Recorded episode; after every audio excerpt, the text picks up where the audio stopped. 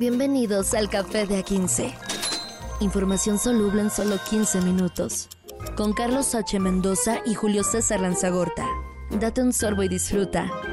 El Café de A15. Señoras y señores, Café de A15, Café Paseño, todavía ahí en Baja California Sur, señor Carlos H. Mendoza. ¿Cómo está, señor? Más tempranito. Más tempranito por acá son las 6:48 de la mañana. ay, ay, ay. Era nada más. Es el compromiso editorial, Chihuahua.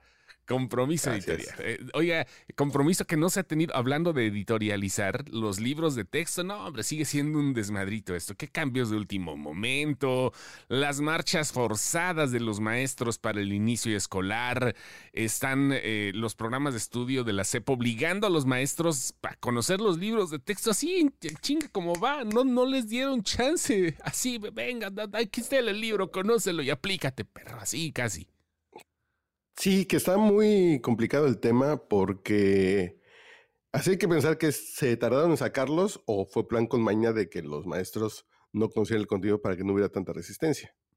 Sí, eh, es de cierta manera, eh, creo que un par de las dos, ¿eh? este, la nueva escuela mexicana, como se le iba a llamar, es un modelo muy distinto al como se venía trabajando de cierta manera, eh, quitando y haciendo a un lado todas las cuestiones editoriales que han tenido estos libros de texto, es simplemente una modificación que creo que deberían de haber tenido más tiempo los docentes de tomar en cuenta y también las autoridades, porque no les han dado chance de revisar los materiales, están encontrando más errores todavía, hay eh, de cierta manera crisis que están teniendo los maestros porque pues no saben qué hacer y ya las clases empiezan acá de bote pronto, May. El 28 el lunes ya empiezan las clases.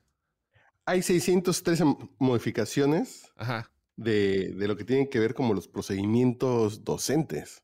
Sí, Sí, sí. Y los nuestros no saben. es el gran pedo. no saben ni qué rollo.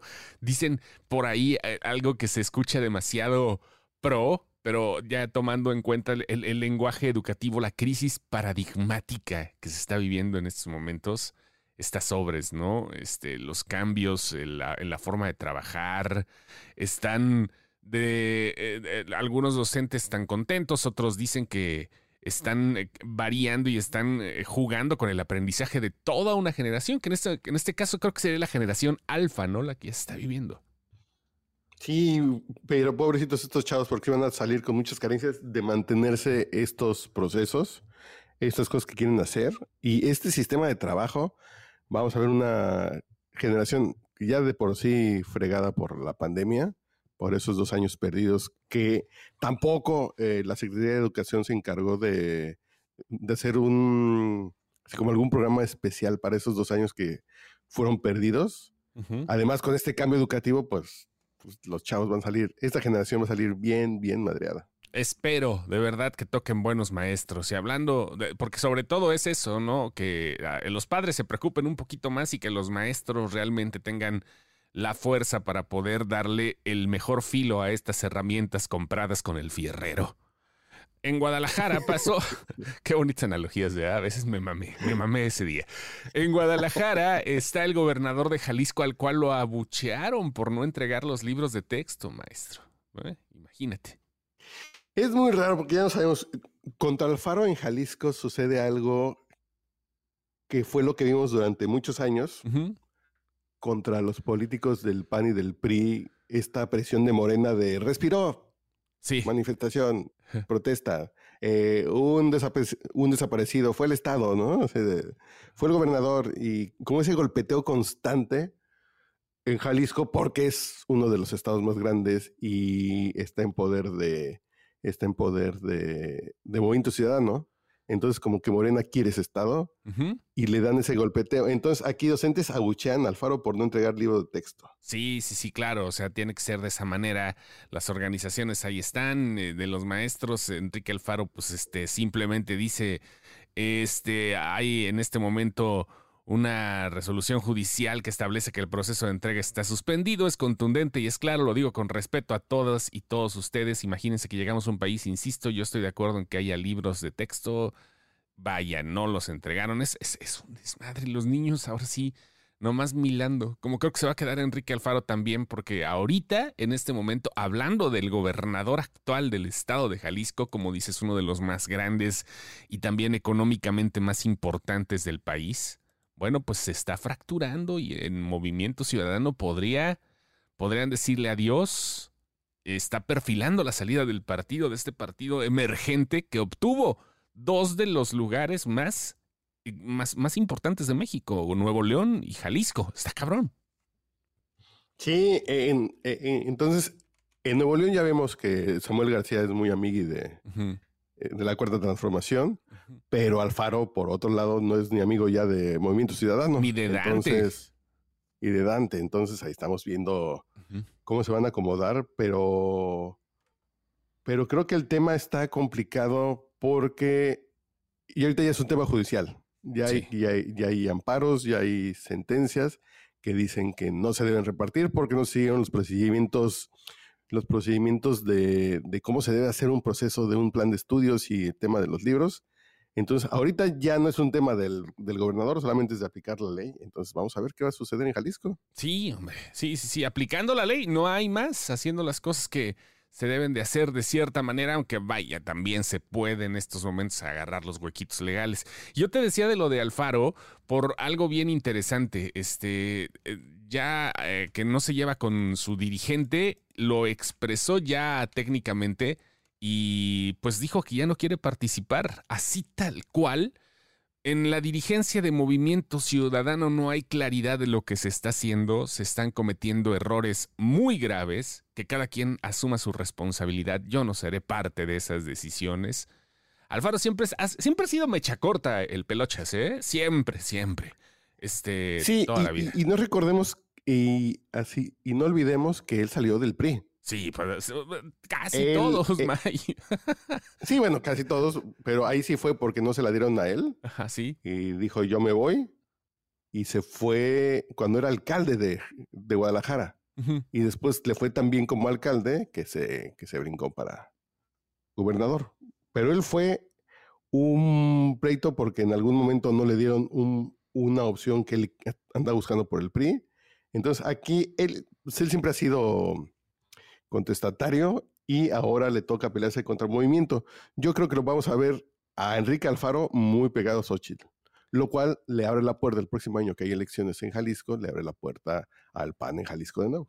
Ándale, y le abre la puerta al Faro a, un puesto interesante, seguramente, porque pues de gobernador no, no creo que no, creo que lo rebajen acá a, este secretario de Obras Públicas de algo, ¿no? O sea, pero bueno. No, no, no lo digo peyorativamente, sino por el rango solo, nada más. Eh, Dante Delgado ya había dicho que la postura de Movimiento Ciudadano está ya marcada para ir solos en estas elecciones. Eh, y creo que eso es lo que no le está gustando a, Alfaro.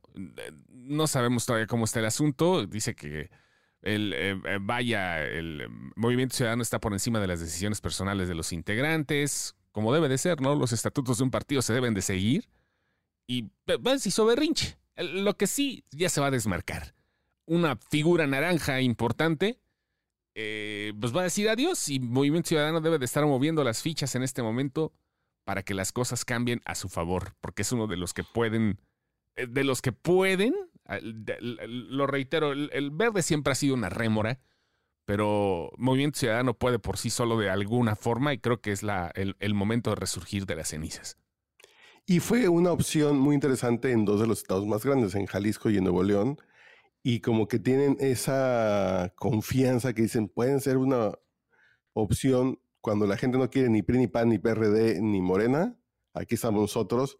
Pero creo que si estamos hablando que van a salir a jugar con, con, con Luis Donaldo Colosio Riojas, no sé para qué les va a alcanzar. No, todavía no.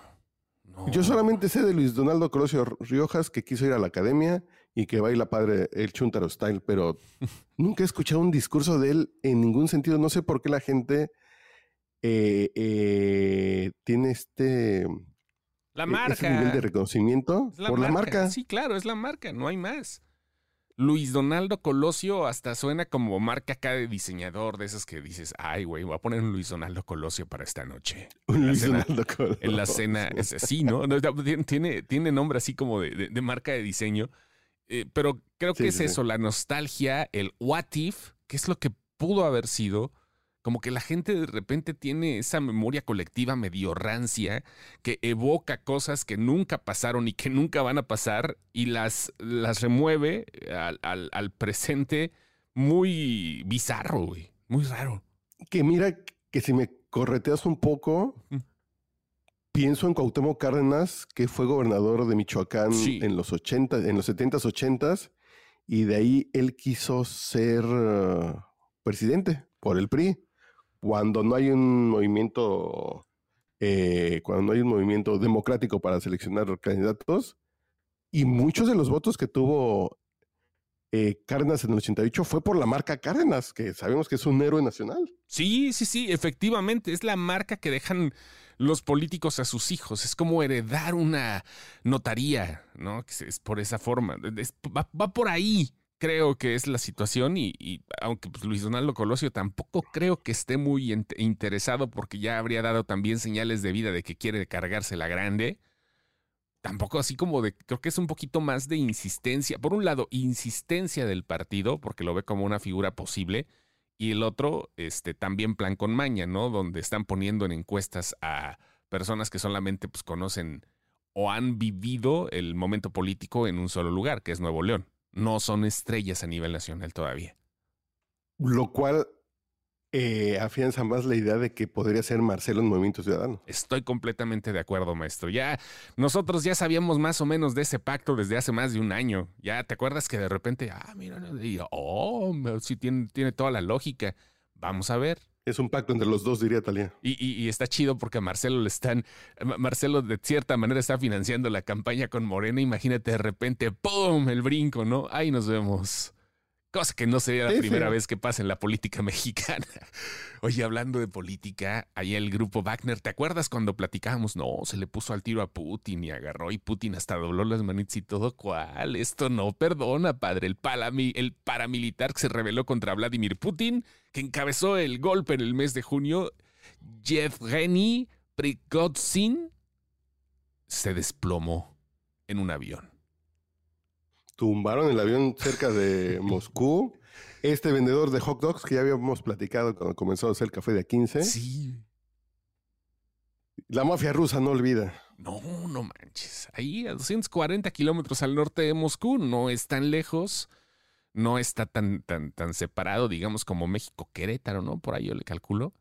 Más o menos de como Querétaro. Ajá, este, y pues ahí andaba eh, con otro colaborador principal, ahí se está juntando, esperaron a que se juntaran los dos, ya sabes que esto de que generalmente cuando están los líderes de este tipo de cosas viajando jun- este, viajando no viajan juntos y la madre no, estaba con su principal colaborador y pues nada más de repente, ah, pues ¿qué crees que se cayó el avión? Rusia sigue bien a la vieja escuela. No es echar culpa, obviamente, jamás sabremos quién fue. Pero todo esto siempre ha pasado. ¿Qué, qué, que se te está poniendo al pedo que hay oposición? Había papá, había camarada. No, no existe. Sí, sí, sí. Ajá. Está cabrón. Sigue buena la película de acción de, de los rusos y en la guerra con Ucrania, ¿eh? porque sí me suena a película de intriga, espías, paramilitares, pero intriga internacional, la OTAN, el Kremlin, la KGB, sí, sí, sí. Los rusos siguen siendo los rusos. Sí, obvio, ¿no? Claro, la, la- la- el- el- la Guerra Fría yo creo que nunca acabó, solamente este, yo- estaban descongelando para que no se excitara la escarcha y volvieron a meter todo ahí. Está, está muy perro. Hay un libro pasando. de. Ay, se me fue el nombre, que ganó el premio Nobel. Es una escritora rusa que se llama Homo Sovieticus, Ujú.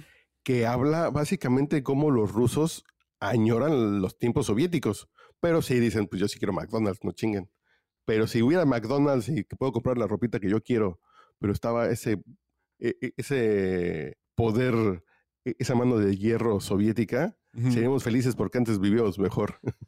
Pues es, no, los jóvenes ya no tanto, ¿no? Ya ahorita si tú ves acá los TikToks de los rusos y dices, güey, no, pues creo que les sentó medio rara también la libertad completa, pero los chavos ya están en otro canal.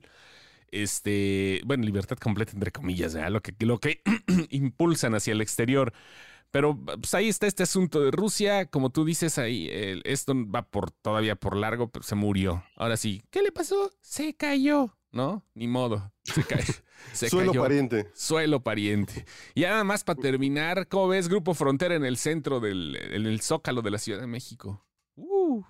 Pues ya sabes que ya sabes que no era mi onda esa de Grupo Frontera, Grupo Firme, Peso Pluma, pero ayer acá estaba en la playa en, eh, en La Paz, en la playa del Tecolote, y llega una bandita con tuba, acordeoncito, y ya me caen bien. Ya igual hasta voy al Zócalo a escuchar Grupo Frontera. Grupo Frontera, un grupo que no es mexicano, que es de ascendencia mexicana solamente, este, pero que ha tenido un montón ¿Así de. comen chicken nuggets? Sí, no, no, eso, sí andan acá. Yo creo que se andan caguameando en la banqueta. Pero, este, sí, va a ser el, próximo grito de independencia con estos güeyes que se han convertido en un fenómeno haciendo un cover de Morat, así nada más rápido. Empezaron haciendo un cover de Morat, se viralizó gracias a TikTok y al bailecito de un señor. Y ahorita han tocado con Bad Bunny, han hecho cosas con Peso Pluma y todo el rollo. Está cabrón, ¿eh? está pesadito. A ver qué tal. Sí me gusta, sí me gusta. Ya por, porque cantan, que sí tienen un vocalista que canta. Esta onda como de corrido tumbao. No, no, no, es más tejano, es, más tejano, es más baladita tejana, como cumbia tejana, como la, música acá de, de, lo que se escucha en todo este, el sur de Texas. Es eso lo que, se, lo que tiene Grupo Frontera, pero sí le han metido un poquito de todo y creo que vale la pena. A ver, es la de Tulum con, con, peso pluma me gusta. Está chida también, ya lo que sacan con Karim León, la de que vuelvas o la de este. Vaya, con todos, hasta ellos solitos. Bad Bunny, la de me queda un por ciento, me late también. Sí, sí, sí. Ah, qué chido. Bueno, que les vaya bien en unas cumbias y me voy a la playa. No, no es cierto. Oh, y hoy sí tengo que trabajar. Dele, dele. Esto fue Café de A15, información soluble. Café de A15 Información soluble en solo 15 minutos. Con Carlos H. Mendoza y Julio César Lanzagorta. Date un sorbo y disfruta. El café de A15.